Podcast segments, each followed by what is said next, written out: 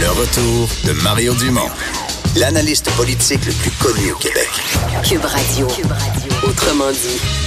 Ils sont en caucus, euh, les députés du Parti québécois. Ça se passe à Salaberry de Valleyfield. Et on va tout de suite aller parler au chef euh, du parti, au chef parlementaire par intérim, Pascal Bérubé. Bonjour. Bonjour Mario. Euh, bon, euh, c'est un, un, caucus euh, important, mais on a, on a l'impression que, on appelle ça un caucus précessionnel, mais on a l'impression que vous parlez plus de l'avenir de votre parti que du, du, on va dire, des affaires courantes qui s'en viennent dans la prochaine session parlementaire. Là. C'est pas faux, c'est-à-dire qu'on parle à la fois des euh, travaux cet automne, de notre rôle de groupe parlementaire d'opposition, mais aussi du parti parce que c'est intimement lié. On est d'abord des militants du Parti québécois, on était élus sous cette bannière. On a la, on a à cœur euh, la suite euh, de notre action avec le parti. Alors ce matin, ce qu'on a présenté essentiellement, c'est une déclaration qui tient sur deux pages avec l'essentiel des raisons pour lesquelles on est engagé en politique, les valeurs et changement important, je pense on veut vraiment pas qu'il y ait d'étiquette. Si on est indépendantiste, si on pense que le Québec peut faire mieux en étant indépendant, euh, gauche, droite, pragmatique euh, ou idéaliste, tout le monde a sa place au Parti québécois. Et euh, on va moins s'éparpiller, essentiellement. On va focuser sur l'essentiel. Mmh. Euh, bon, euh, allons-y d'abord avec ce, ce, ce, concept. Vous avez un peu ouvert votre caucus euh, en, en, parlant de ça, d'ouverture, c'est-à-dire que le Parti québécois ne, ne soit plus strictement un cercle fermé de ses membres, qu'il ait, on va dire, des, des tentacules plus ouvertes dans mmh. la société. On fait ça comment? Ben, d'abord, en, faisant en sorte que notre parti politique soit euh, considérablement euh, modifié pour qu'il ressemble davantage à un mouvement politique qu'un parti politique traditionnel. On a mis au jeu un certain nombre de propositions, comme par exemple que les sympathisants, des gens qui ne sont pas membres du Parti québécois, puissent participer aux réflexions, voire même à l'élection du prochain chef. Pourquoi? C'est que au-delà des gens qui ont voté pour nous en octobre dernier, il y a beaucoup de gens qui ont de l'affection et du respect pour nous, qui nous disent, ben, on vous suit, on, on vous apprécie, ne peut-être pas voter pour vous, mais on vous souhaite vraiment euh, des résultats. On vous souhaite de mais, durer. Mais vous, vous voulez pas les forcer à prendre une carte de membre, là. Vous voulez le, le, leur économiser quelques dollars, c'est ça? Parce que. Ou tu penses que c'est. formules. Il y a différentes ouais. formules. En Europe, on appelle ça des primaires ouvertes. Ça a déjà été tenté. C'est-à-dire qu'il y a davantage de gens qui, qui participent. Puis, je dirais que la notion d'être membre d'un parti politique, partout en Occident, ça, ça perd de son intérêt. Parce que ouais. les gens veulent adhérer davantage sur des causes. Je donne un exemple. Il y a des gens qui pourraient adhérer au Parti québécois sur la question de la culture, par exemple, ou de l'identité. C'est ça les enjeux qui les intéressent. Puis ils veulent avoir un, un, un, groupe de personnes au Parti québécois pour qui c'est ça l'intérêt. Pour d'autres, c'est l'environnement. Pour d'autres, c'est les questions jeunesse. Alors, je pense que l'avenir, c'est ça. C'est d'adhérer ou, en tout cas, suivre un parti politique d'abord pour nos intérêts premiers et pas pour tout ce qui vient avec, c'est-à-dire hmm. l'organisation, le financement. Donc, euh, c'est vraiment un changement qui est majeur. On va beaucoup assouplir nos façons de fonctionner. On va regrouper aussi nos instances pour être plus efficaces. Donc, c'est un peu tout ça qu'on est en train de regarder. Hmm. Mais je... je... Je vous entends, puis quand vous dites, par exemple, là, un mouvement, on a vu Emmanuel Macron là, qui a pris le pouvoir avec un mouvement, c'était pas un parti politique, je suis pas insensible à ça. Je, je suis 100% d'accord avec vous quand vous dites la notion de devenir membre d'un parti, c'est pas perçu. T'sais, en 1970-75, là, les jeunes dans les universités s'arrachaient le papier pour prendre une carte de membre du PQ. Là. Mais 300 000 à l'époque. Oui, mais, mais, on s'entend qu'aujourd'hui, devenir membre d'un parti pour bien du monde, ça, ça a comme plus de sens, ça, ça fait plus rapport. Mais, mais ceci dit... Euh, je me demande quand même dans, le concret comment ça peut comment ça peut fonctionner? Parce que bon si tout un chacun vote choisir un chef d'un parti mais qui sont même pas des adhérents de ce parti là c'est comment on réussit à garder une, cohésion? Parce que il y, a quelques mois à peine votre ancien chef Jean-François Lisée quand il venait sur nos plateaux il se vantait il disait ce qui fait la force du Parti québécois c'est qu'on est celui qui a le plus de membres qui a le plus de vrais militants puis tout ça. Puis tout à coup on dit les membres ça vaut plus rien.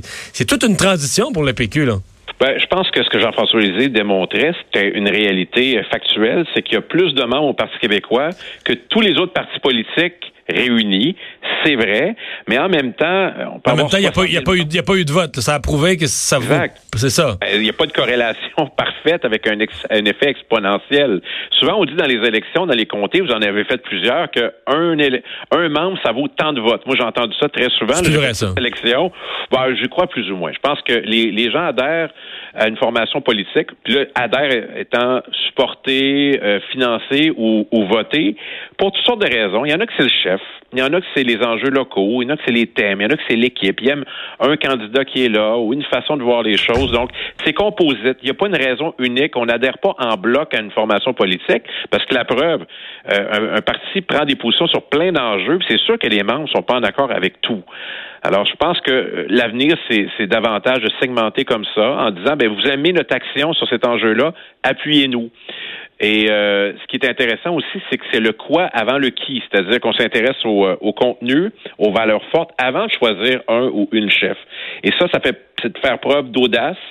Ouvrir à des gens qui sont pas membres, pas membres, c'est faire preuve d'audace. Évidemment, tout ça est, sujet à débat. Ça ne veut pas dire que ça va être adopté, mais on, met ça au jeu, puis euh, on a beaucoup d'enthousiasme à faire ça parce que euh, je trouve qu'on y retrouve de la spontanéité et de l'authenticité des débuts du Parti québécois, puis moi, ça me plaît plutôt. Je, je devant moi, votre déclaration de, de valeur. Je sais pas si j'ai le bon mot, je pense que c'est comme ça que vous l'appelez, mais à, la fin là, de, cette déclaration, la dernière dit, je la lis, à présent, le Parti québécois porte ce projet, parce qu'on parle d'indépendance dans les paragraphes précédents. Donc, le Parti québécois porte ce projet, convaincu qu'un Québec indépendant prendra part avec dignité et, audace au progrès de l'humanité. C'est-à-dire parce que toute cette question de l'article 1, on fait un référendum, on n'en fait pas, ça vous a... Mais là, maintenant, vous dites que le Parti québécois est plus dédié que jamais à la cause de l'indépendance? Ben oui, c'est-à-dire que quand je dis qu'on va moins s'éparpiller, on est capable dans chacun des domaines de notre vie collective de faire une démonstration qu'on pourrait faire mieux. Je donne un exemple récent. Quand Jason Kenney dit, ben là, si vous acceptez pas qu'un pipeline passe, on va couper la péréquation. Parfait. Faisons-le, le débat de la péréquation sur ce qui entre au Québec versus ce qui sort. Puis on le fera pas depuis euh, cette année. On va commencer depuis le début de la Confédération avec les grands investissements stratégiques qui ont été faits.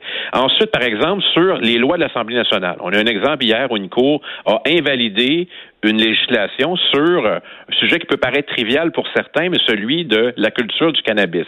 Et il y a plein d'autres enjeux. Si la loi 21, par exemple, est invalidée, la loi sur la laïcité, bon, on pourrait se poser des questions sur ben, est-ce qu'on peut vraiment adopter les, les pièces législatives essentielles à notre vie collective sans avoir peur d'être invalidé par une Cour fédérale ou un gouvernement du Canada? Ça, c'est des enjeux qui sont concrets et qui montrent que, pour paraphraser le slogan de la CAC, on pourrait faire beaucoup plus et beaucoup mieux si on contrôlait l'ensemble des leviers de notre destinée collective. Euh, le, la suite des choses euh, pour le Parti québécois, euh, c'est euh, bon, il va falloir se, va falloir se trouver un chef. Est-ce que vous êtes confiant encore qu'il y aura ah, ben des candidats au moins assez pour faire une, une course intéressante? Parce que au-delà d'une déclaration de principe, bon, vous avez votre congrès en novembre, au-delà d'une déclaration de principe et d'un congrès qui rallie des gens autour de ça, il y a l'enjeu d'avoir le leadership là. Oui, c'est sûr, mais comme on commence pas la course avant 2020, il est encore tôt. Il y a déjà euh, quelques personnes qui ont annoncé leur, euh, leur réflexion. Il y en aura sûrement d'autres aussi. Puis quand ils vont prendre connaissance des résultats du, du congrès, ils vont pouvoir se positionner. Ça, c'est l'intérêt de ça. Au Parti libéral, ils font l'inverse. Donc, ils vont choisir, je pense, d'abord une personne. En tout la course est commencée. Je respecte ça, mais c'est pas la, la voie qu'on a choisie. Euh, il y aura des gens nécessairement. Moi, je suis confiant. On a déjà eu jusqu'à neuf candidats en 2005, imaginez. Neuf. Alors, ça faisait des grands débats. Ouais. Parce qu'on aura plusieurs personnes. Et, et nécessairement parce que les gens au caucus se sont pas manifestés, des gens de l'extérieur et ça, c'est sain. Et c'est arrivé euh, dans notre histoire récente euh, au Québec que des gens de l'extérieur qui ont fait des chefs très intéressants, qui ont apporté beaucoup de succès à leur formation politique. Alors, tout est possible. Il y a des gens qu'on s'imagine pas présentement qui vont peut-être ben, euh, des vocations se créer. Un de ceux-là, c'est vous, là? Les gens, on se l'imagine pas parce que vu qu'il a pris la chefferie par intérim, il s'est comme exclu. Mais quand Véronique Yvon s'est retirée, il y en a qui ont dit, ah ben, ça va pas si mal avec Pascal Bérubé. Pourquoi ce serait pas lui, là? Parce qu'il n'est pas intéressé, c'est ça la ah. raison. Euh, essentiellement, je sais de quoi est fait la vie d'un chef. J'ai vécu ça par procuration de Jacques Parizeau jusqu'à aujourd'hui. C'est un choix de vie qui est, euh, qui est important, que je, je, fais le choix de ne pas faire. Puis parce que je, ne me vois pas dans ce poste-là de façon permanente, c'est, pas de la fausse humilité. Je pense que je, peux être utile de différentes façons, comme député de mon comté, comme militant, avec les idées que j'ai. Je vais faire ça correctement jusqu'à la, fin de mon mandat, qui est probablement mai ou juin 2020. Mais quand les gens me disent ça, je le prends comme un compliment. Je souris puis je dis, il va y avoir du monde. Soyez rassurés. Dernière question. Euh, évidemment, le Parti québécois, on a, on a parlé tout à l'heure de vos valeurs. La langue française, c'en est un. Euh, le gouvernement aujourd'hui a annoncé une réforme quand même importante. Bon, ça vient avec un certain remaniement, mais en fait, à, la base, c'est qu'on intègre la francisation au ministère de l'Immigration. Euh, ça vous plaît, ça vous plaît pas? Vous pensez que c'est un pas dans la bonne direction? Ben, ça nous dit pas grand-chose. Ça nous dit surtout que le premier ministre préfère Simon Jolin Barrette à Nathalie Roy, mais pourquoi pas avoir fait preuve d'audace et nommer Claire Sanson ministre responsable de la langue? Si son rapport est aussi bon, puis on se réclame du rapport Sanson, pourquoi on nomme pas cette personne qui, l'incarne parfaitement puis qui est au caucus? Ça, c'est assez étonnant. Moi, je pense qu'elle a le respect, en tout cas, de nos troupes sur euh, son nationalisme authentique, parce que moi, j'ai pas vu tant de nationalisme de la part de la CAQ depuis qu'ils sont là. La laïcité, c'est pas vrai que c'est du nationalisme, là. C'est un choix de société de séparer la religion du euh, politique. On jugera au résultat, mais vous allez voir, et ça tardera pas, que nos propositions en matière de langue, elles sont prêtes. On va les mettre au jeu. Si le gouvernement veut ouvrir la loi 101, on est prêt à y contribuer.